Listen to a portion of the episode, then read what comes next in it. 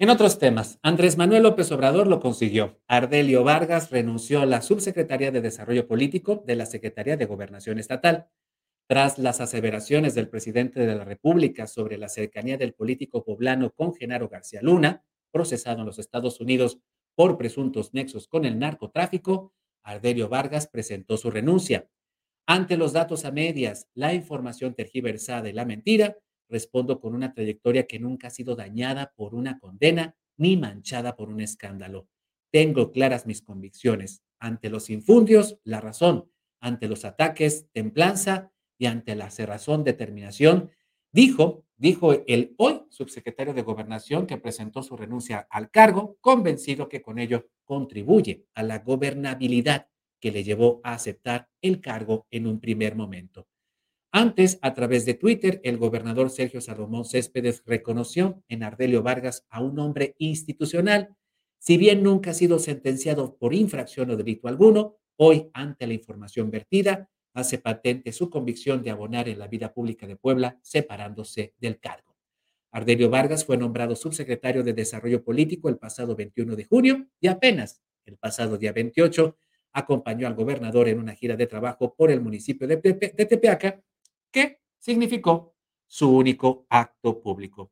Y este martes, Ardelio Vargas Fosado concedió una entrevista mañanera a Cinco Radio, donde aseguró que la información vertida por el presidente es parcial y que, que en su paso por las áreas de seguridad nacional apenas tuvo contacto con Genaro García, en aquel entonces un noble funcionario federal. De la presidencia de la República la respeto mucho. Yo creo que eh, hay eh, eh, una información muy a medias. Efectivamente, yo entré a las áreas de seguridad nacional del país por ahí de 1992, o sea, salí en 2005, yo creo que más de casi 18 años de, de servicio en estas áreas.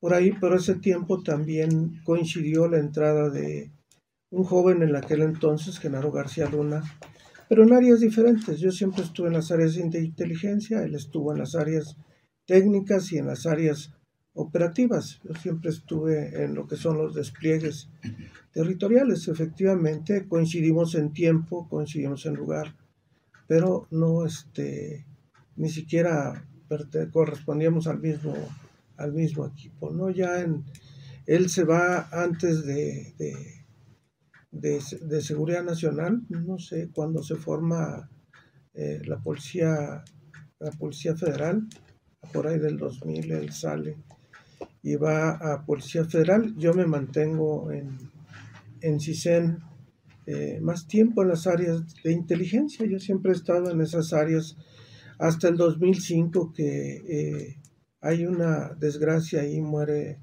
el secretario Ramos Martín en, en este, eh, en, un helicópterazo y llega como director de, perdón, como secretario Eduardo Medina Mora y ahí es donde eh, yo me voy como jefe de Estado Mayor de la Policía Federal, pero ya para ese entonces García Luna ya era titular de AFI, ¿no? O sea, ya dependía de la PGR.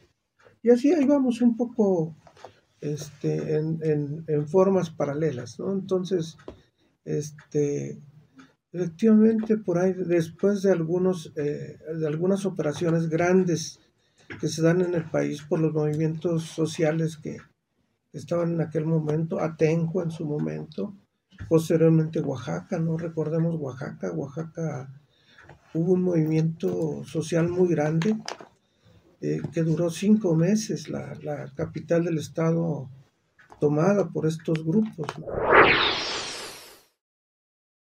las fobias y las acusaciones falsas de Andrés Manuel López Obrador siguen teniendo efecto. Mientras, la Secretaría de Gobernación en Puebla se, se mantiene, permanece sin cabeza, acéfala.